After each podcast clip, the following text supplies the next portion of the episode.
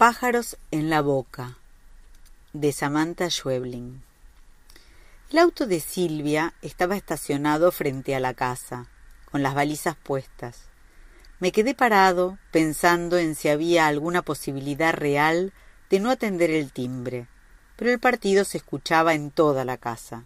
Así que apagué el televisor y fui a abrir. Silvia, dije. Hola, dijo ella, y entró sin que yo alcanzara a decir nada. Tenemos que hablar, Martín. Señaló mi propio sillón y yo obedecí, porque a veces, cuando el pasado toca a la puerta y me trata como hace cuatro años atrás, sigo siendo un imbécil. No va a gustarte.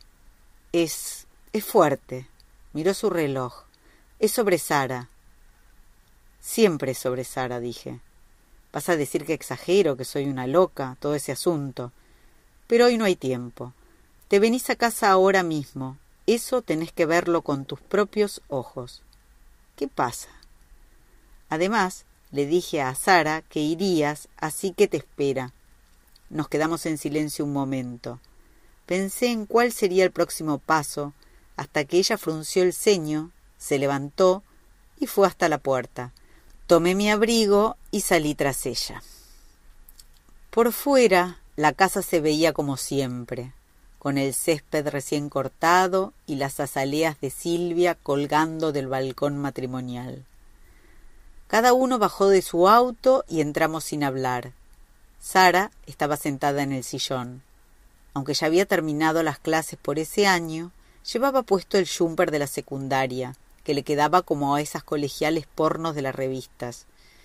Estaba erguida, con las rodillas juntas y las manos sobre las rodillas, concentrada en algún punto de la ventana o del jardín, como si estuviera haciendo uno de esos ejercicios de yoga de la madre. Me di cuenta de que aunque siempre había sido más bien pálida y flaca, se le veía rebosante de salud. Sus piernas y sus brazos parecían más fuertes, como si hubiera estado haciendo ejercicio durante unos cuantos meses. El pelo le brillaba y tenía un leve rosado en los cachetes, como pintado pero real. Cuando me vio entrar sonrió y dijo Hola, papá. Mi nena era realmente una dulzura, pero dos palabras alcanzaban para entender que algo estaba mal en esa chica. Algo seguramente relacionado con la madre. A veces pienso que quizás Debí habérmela llevado conmigo, pero casi siempre pienso que no. A unos metros del televisor, junto a la ventana, había una jaula. Era una jaula para pájaros, de unos setenta, ochenta centímetros. Colgaba del techo, vacía. ¿Qué es eso? Una jaula, dijo Sara y sonrió. Silvia me hizo una seña para que la siguiera a la cocina. Fuimos hasta el ventanal, y ella se volvió para verificar que Sara no nos escuchara. Seguía erguida en el sillón mirando hacia la calle, como si nunca hubiéramos llegado. Silvia me habló en voz baja. Martín, mira, vas a tener que tomarte esto con calma. Ya, Silvia, déjate de joder. ¿Qué pasa?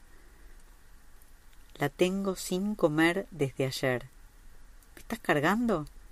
Para que lo veas con tus propios ojos. Ajá, ¿estás loca? Me hizo una seña para que volviéramos al living y me señaló el sillón. Me senté frente a Sara.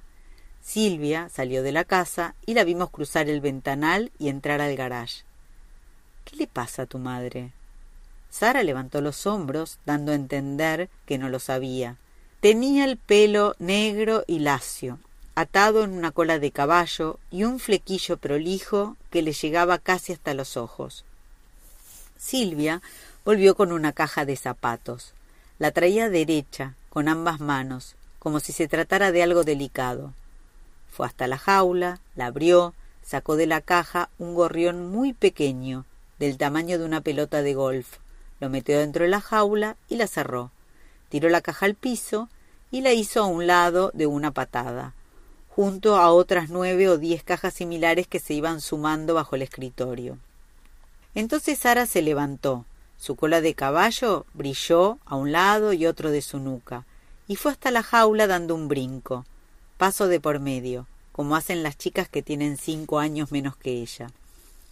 De espaldas a nosotros, poniéndose de puntas de pie, abrió la jaula y sacó el pájaro. No pude ver qué hizo. El pájaro chilló y ella forcejeó un momento, quizá porque el pájaro intentó escaparse. Silvia se tapó la boca con la mano. Cuando Sara se volvió hacia nosotros, el pájaro ya no estaba.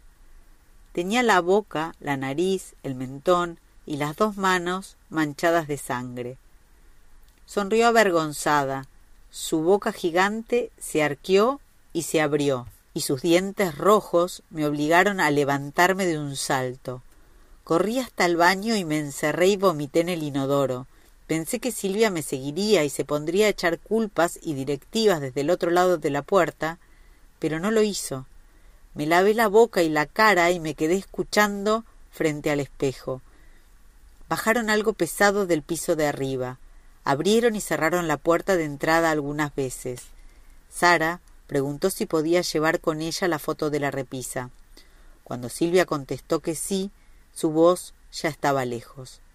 Abrí la puerta cuidando de no hacer ruido y me asomé al pasillo.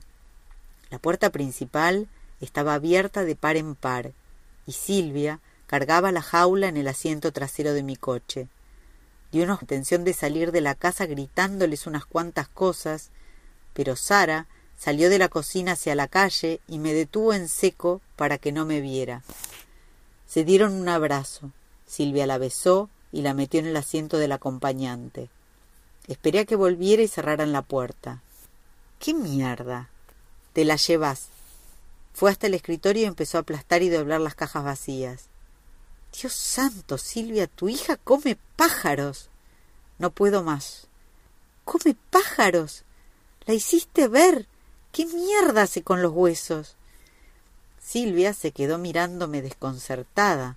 Supongo que se los traga también. No sé si los pájaros. Dijo y se quedó pensando. No puedo llevármela. Si se queda me mato, me mato yo y antes la mato a ella. Pero come pájaros. Fue hasta el baño y se encerró. Miré hacia afuera, a través del ventanal. Sara me saludó alegremente desde el auto. Traté de serenarme. Pensé en cosas que me ayudaran a dar algunos pasos torpes hacia la puerta rezando porque ese tiempo alcanzara para volver a ser un ser humano común y corriente, un tipo pulcro y organizado, capaz de quedarse diez minutos de pie en el supermercado frente a la góndola de enlatados, corroborando que las arvejas que se está llevando son las más adecuadas. Pensé en cosas como que si se sabe de personas que comen personas, entonces comer pájaros vivos no estaba tan mal. También que desde un punto de vista naturista es más sano que la droga y desde lo social más fácil de ocultar que un embarazo a los trece. Pero creo que hasta la manija del coche seguí repitiendo come pájaros, come pájaros, come pájaros y así. Llevé a Sara a casa. No dijo nada en el viaje y cuando llegamos bajó sola sus cosas, su jaula, su valija, habían guardado en el baúl, y cuatro cajas de zapatos como la que Silvia había traído del garage. No pude ayudarla con nada. Abrí la puerta y ahí esperé a que ella fuera y viniera con todo. Cuando entramos, le señalé el cuarto de arriba. Después de que se instaló, la hice bajar y sentarse frente a mí en la mesa del comedor. Preparé dos cafés, pero Sara hizo a un lado su taza y dijo que no tomaba infusiones. Comés pájaros, Sara, dije.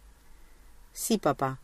Se mordió los labios avergonzada y dijo Vos también. Comés pájaros vivos, Sara. Sí, papá. Pensé en qué sentiría tragar algo caliente y en movimiento, algo lleno de plumas y patas en la boca y me tapé con la mano como hacía Silvia. Pasaron tres días. Sara estaba casi todo el día en el living erguida en el sillón con las rodillas juntas y las manos sobre las rodillas. Yo salía temprano al trabajo y me la pasaba todo el día consultando en Internet infinitas combinaciones de las palabras pájaro, crudo, cura, adopción, sabiendo que ella seguía sentada ahí, mirando hacia el jardín durante horas. Cuando entraba a la casa, alrededor de las siete, y la veía tal cual la había imaginado durante todo el día, se me erizaban los pelos de la nuca y me daban ganas de salir y dejarla encerrada dentro con llave, herméticamente encerrada, como esos insectos que se cazan de chico y se guardan en frascos de vidrio hasta que el aire se acaba. ¿Podía hacerlo?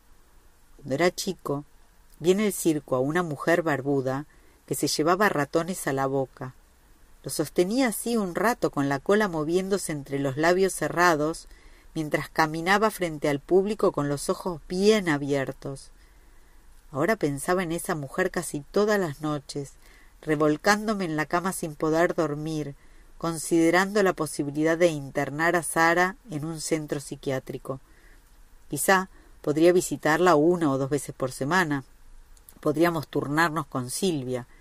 Pensé en esos casos en que los médicos sugieren cierto aislamiento del paciente, alejarlo de la familia por unos meses.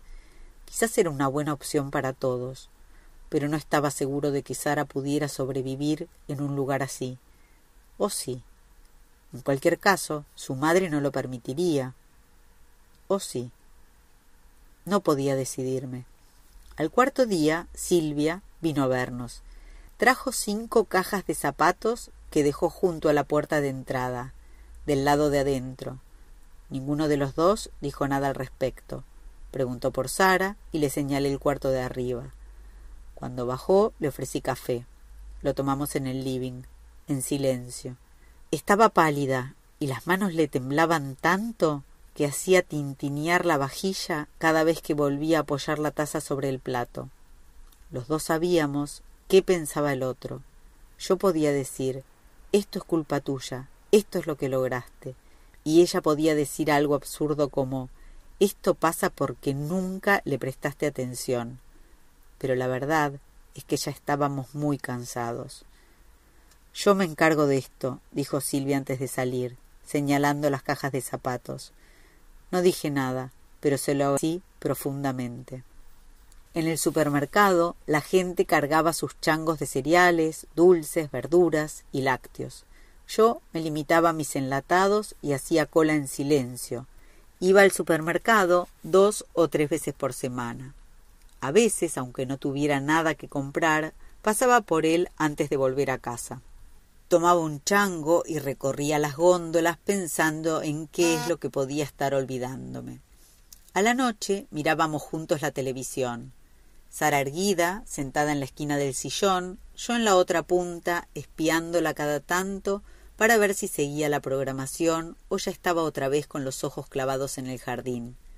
Yo preparaba comida para los dos y la llevaba al living en dos bandejas.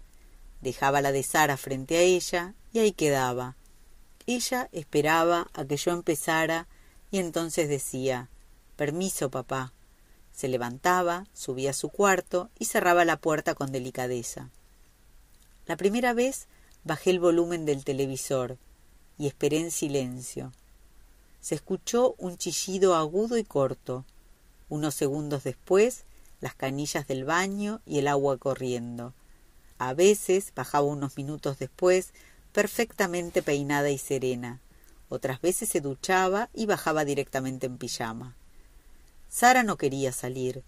Estudiando su comportamiento pensé que quizás sufría algún principio de agarofobia. A veces sacaba una silla al jardín e intentaba convencerla de salir un rato. Pero era inútil. Conservaba, sin embargo, una piel radiante de energía y se le veía cada vez más hermosa, como si se pasara el día ejercitando bajo el sol. Cada tanto, haciendo mis cosas, encontraba una pluma. En el piso, junto a la puerta, detrás de la lata de café, entre los cubiertos, todavía húmeda en la pileta de la cocina, las recogía, cuidando de que ella no me viera haciéndolo, y las tiraba por el inodoro. A veces me quedaba mirando cómo se iban con el agua. A veces el inodoro volvía a llenarse, el agua se aquietaba, como un espejo otra vez, y yo todavía seguía ahí mirándolo.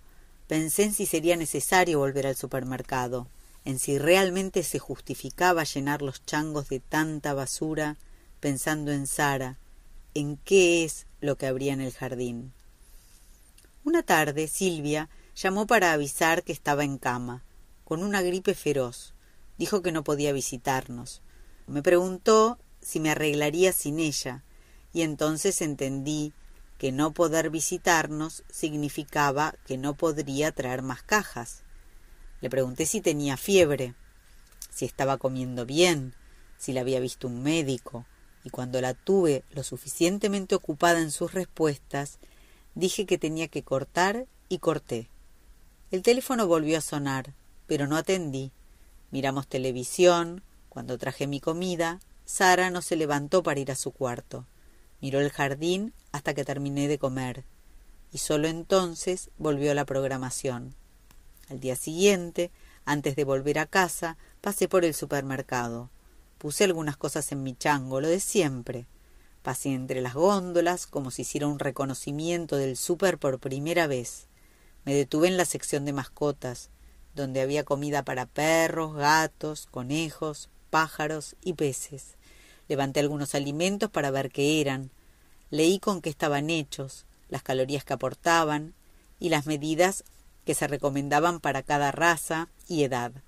Después fui a la sección de jardinería, donde solo había plantas con o sin flor, macetas y tierra, así que volví otra vez a la sección mascotas y me quedé ahí pensando en qué haría a continuación. La gente llenaba sus changos y se movía esquivándome.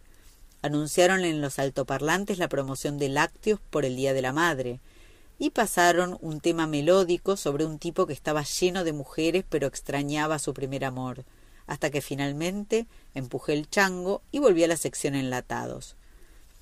Esa noche Sara tardó en dormirse.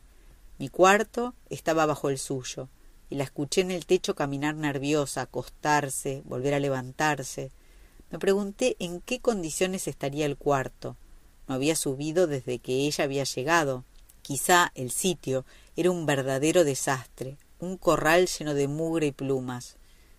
La tercera noche, después del llamado de Silvia, antes de volver a casa, me detuve a ver las jaulas de pájaros que colgaban de los toldos de una veterinaria. Ninguno se parecía al gorrión que había visto en la casa de Silvia. Eran de colores y en general un poco más grandes. Estuve ahí un rato hasta que un vendedor se acercó a preguntarme si estaba interesado en algún pájaro. Dije que no, que de ninguna manera, que solo estaba mirando. Se quedó cerca, moviendo cajas, mirando hacia la calle. Después entendió que realmente no compraría nada y regresó al mostrador. En casa Sara esperaba en el sillón, erguida en su ejercicio de yoga. Nos saludamos. Hola Sara. Hola papá. Estaba perdiendo sus cachetes rosados y ya no se le veía tan bien como en los días anteriores. Sara dijo Papi.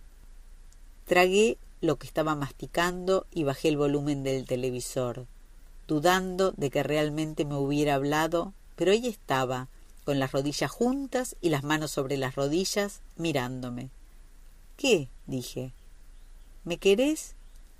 Hice un gesto con la mano, acompañado de un asentimiento.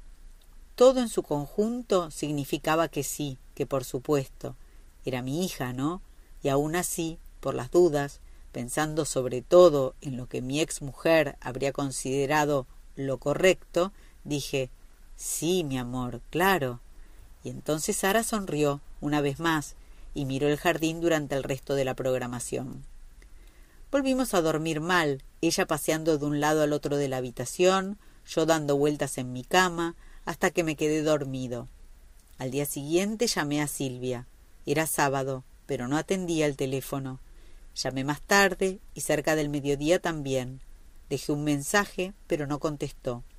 Sara estuvo toda la mañana sentada en el sillón mirando hacia el jardín.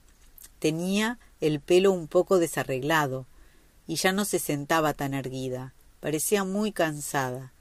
Le pregunté si estaba bien, y dijo Sí, papá. ¿Por qué no salís un poco al jardín? No, papá. Pensando en la conversación de la noche anterior, se me ocurrió que podría preguntarle si me quería, pero enseguida me pareció una estupidez. Volví a llamar a Silvia. Dejé otro mensaje, en voz baja, cuidando que Sara no me escuchara.